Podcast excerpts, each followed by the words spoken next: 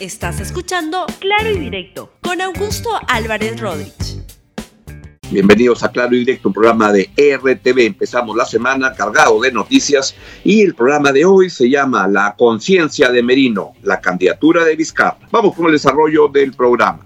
Esta mañana temprano, ya o hace media hora nada más, se anunció que el gabinete uh, presidido por la señora Bermúdez, Violeta Bermúdez, va a ir al Congreso a pedir el voto de confianza entre el 3 y 4 de noviembre, pero que antes se abre una ronda de reuniones con las bancadas desde el 28 de noviembre. Pues, ¿qué es lo que dijeron? Ahí lo está anunciando la nueva presidente del Congreso, la señora Mirta Vázquez. Hemos estado en una reunión con la mesa directiva tratando justamente de discutir el cronograma, sobre todo para el voto de confianza.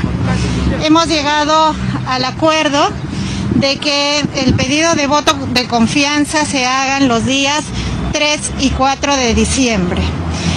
Sin embargo, desde el 28 de noviembre, la Premier tendrá reuniones, estará ya dispuesta a tener reuniones con las diferentes bancadas para discutir cuáles serían los temas más importantes que se tendría que abordar en este periodo. Queremos reconocer la disposición del Ejecutivo en la persona de la doctora Violeta Bermúdez, nuestra Premier, que además está dispuesta a abrir este diálogo con las bancadas desde el propio Parlamento. Ella vendrá aquí para escuchar a los diferentes grupos parlamentarios y posteriormente, ya los días 3 y 4, como repito, estaremos realizando la sesión de pleno para escuchar sus planteamientos y para decidir sobre el voto de confianza. Bien, así que ya hay fecha y vamos a ver qué es lo que ocurre. Mi proyección es que le van a dar el voto de confianza sin mucho problema, porque este Congreso está con el rabo entre las piernas y la verdad que se muere de miedo de hacer barrabasadas en el corto plazo. Pero apenas se, se diluye un poquito, vuelven a la carga. Mucho, mucho cuidado con eso. Pero lo que más me sorprendió de este fin de semana, donde han habido anuncios a través de videos que, que envían, por ejemplo, el ex candidato de Acción Popular, Alfredo Barnechea, precandidato, pues ya parece que no va a seguir y otro de los este, que sí no va a seguir con, con seguridad es Manuel Merino, del mismo partido, Acción Popular, que ayer apareció con un uh, video, un mensaje, que en verdad quería ir a darlo al, al hemiciclo, pero creo que de una manera atinada la señora Mirta Vázquez, presidenta del Congreso, le dijo, no Manuelito, ándate a, otro lado nomás. Entonces mandó su video el señor Manuel Merino, es un video lamentable, donde dice varias mentiras y la verdad que habla como, como, como si fuera una referencia para que la gente lo pueda escuchar, pero vean lo lamentable que es. Empieza diciendo que yo no estuve en el gobierno para causar la muerte de la población y renuncié para impedir que quienes buscaban el caos logren sus objetivos con más sangre. El señor es responsable de la muerte de estos dos muchachos que han quedado heridos y de muertos, perdón, y muchos heridos. Escuche al señor Manuel Merino de Lama, que cuando yo lo veo digo la conciencia de Manuel Merino. Yo no estuve en el gobierno para causar la muerte a la población, ni tampoco para manipular las fuerzas del orden que dan seguridad al país. Y hoy también se les quiere involucrar y desprestigiar. La misma policía a la que agradecíamos por estar en primera línea de batalla en la lucha contra la pandemia COVID-19. Ahora es satanizada y acusada de una brutal represión, incluso siendo señalados como asesinos.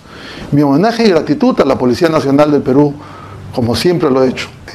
Me queda la sensación de que existieron manos oscuras que tuvieron por interés provocar la violencia, el caos, la muerte, para culpar al gobierno de turno.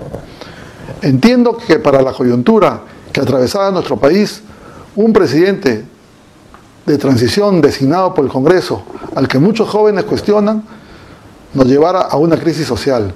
Fui elegido presidente del Congreso y como tal asumí la presidencia de la República por mandato constitucional. Si di un paso al costado fue para impedir que aquellos que buscaban el caos y la violencia logren sus objetivos con más sangre. Si en estos días opté por el silencio, fue para evitar cualquier perturbación al recambio constitucional. Manuel Merino se llama presidente de transición, ni de kindergarten llega, la verdad, porque este, es tremendo. Y aquí lo que él está diciendo es que no tuvo nada que ver con la muerte de estos muchachos y que esos problemas de décadas de malos manejos, de, de decadencia democrática, etcétera. Eso es mentira. Señor va a tener que dar la cara ante la justicia.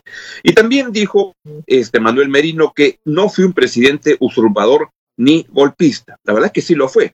Y además se da el lujo de decir que el señor Sagasti no este, debe retirarse de su plancha presidencial para las elecciones del año 2021. Ese señor debería este, borrar silencio por un mínimo de decoro y no usar la bandera del Perú al, al costado suyo que la ofende. Escuchen. Muchas falsedades se han dicho que con mi designación a la presidencia se iba a postergar las elecciones. Falso. Que se iba a permitir la reelección de los parlamentarios. Falso. Que era un presidente usurpador y golpista. Falso. Que iba a permitir el licenciamiento de más universidades. Falso. Que iba a indultar a don Tauro Humala. Falso. Que iba a recortar programas sociales como Pensión 65 y otros. Falso. Y muchas cosas más. Pero eso sí digo, muy pronto las cosas quedarán esclarecidas. Lo que más me interesa como hombre de Estado es que se consolide la democracia y la tranquilidad en el país. Compatriotas, durante mi gestión planteé el retiro de la plancha presidencial de candidatos de mi partido, Acción Popular. Y lo hice para que no existan dudas que conduciría un proceso electoral imparcial, tal y como lo hizo Valentín Paniagua hace 20 años. Exhorto al presidente Francisco Sagasti y a su agrupación política del Partido Morado, hoy partido de gobierno, el retiro de su plancha, de su plancha presidencial, para que de esta manera se garantice el desarrollo de un proceso electoral neutral y transparente. Es lo que el Perú necesita y espero que nadie se corra de esta responsabilidad. Bueno, aquí hay responsabilidades muy graves, la verdad, en todo lo que ha pasado y quiero que escuchen ahora al nuevo ministro del Interior para ver su opinión sobre lo que está ocurriendo con las investigaciones de lo que pasó en, la, en, las marchas. Y luego de haber visto los reportajes que han pasado en la televisión el día de, ayer, ayer en la noche, pues a mí la verdad que me queda una tristeza enorme porque se ve que a la policía fue enviada a disparar a mansalva y que se ha comportado de una manera brutal y criminal. Véanlo. Garantizamos, aseguramos una investigación absolutamente imparcial y en este caso, durante nuestra gestión, en este nuevo Ministerio del Interior, la pita no se va a romper por el lado débil. Las responsabilidades caerán a quienes tengan que caer de acuerdo a su actuación, de acuerdo a su responsabilidad. Y precisamente para que esa responsabilidad no sea más adelante cuestionada, tenemos que hacerla respetando el debido proceso. Que la Policía Nacional como institución no puede ser manchada por la actuación dolosa de alguno de sus malos miembros. La Policía Nacional está al servicio de la población. El agente policial que no entienda esto no merece estar en la institución para que la Policía Nacional no se manche, es necesario, por la honra de la Policía Nacional, que se investigue y se, dé a, y se llegue a la conclusión y se le aplique la sanción que corresponda de quién dio la orden de que la policía se comporte de esa manera. Esto no ocurre sino más sin que la policía, sin que reciba órdenes de arriba políticamente, porque miren que ya pasaron las revueltas y la policía ya no, ya no se porta este, así. Eso ocurrió porque alguien le dijo que se portara de esa manera. Eso debe saberse. Último tema, este programa se llama La conciencia de Merino y la candidatura de Vizcarra. Ayer en el programa de Punto Final en, uh, se anunció que el, una entrevista al presidente Martín Vizcarra, que prácticamente se está lanzando como candidato número uno a la lista por Lima al Parlamento eh, del Partido Somos Perú. Escúchelo usted. Estoy evaluando, primero, es la decisión de participar en una lista congresal obviamente en un partido. Encabezándola. Eh, obviamente encabezando. Reformas constitucionales. Yo creo que nuestra constitución está desfasada. Nuestra constitución tiene que ponerse a tono del siglo XX. El Tribunal Constitucional ha cumplido fielmente uno de los pedidos que se le ha hecho a toda la población durante la pandemia, uh -huh. lavarse las manos. Es lo que ha hecho. O sea, se ha lavado las manos. O sea, no ha definido sobre el tema de fondo. Digo que la policía no es la que haga Ah. la disposición. O sea, querer Esa es encontrar. una disposición política. Por supuesto, ¿De quién? querer ¿De Manuel encontrar. Merino? eh, Del gobierno. Pues Vizcarra puede ser candidato, a, el presidente Vizcarra puede ser candidato al Congreso de la República, puede serlo, nada se lo, se lo impide.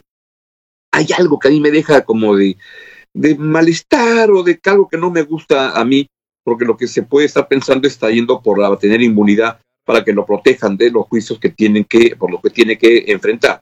Y es algo que, a pesar que él dice que va a ir a proponer que se acabe con la inmunidad parlamentaria, pues no me deja de producir una sensación este, no correcta. Lo que sí, no puedo dejar de, de reconocer que su presencia como candidato para un presidente que se ha ido con 77% de, de intención de este, aprobación a su gestión es un espaldarazo fuerte para esa lista y que seguramente puede atraer una cantidad razonable de, este, de, votos, lo cual lo puede estar poniendo en el Congreso. Y no puedo dejar tampoco de obviar que si él hubiera ido en la elección de enero pasado con una lista parlamentaria, que es lo que hace cualquier presidente que entiende el papel del Congreso, pues hoy en día yo creo que en esa elección, con la popularidad que tenía entonces, tenía una mayoría en operativa en el Congreso actual y no le habría pasado lo que nos pasó, porque nunca entendió, creo, el presidente Vizcarra este, correctamente el papel del Congreso, el papel político tan importante del Congreso.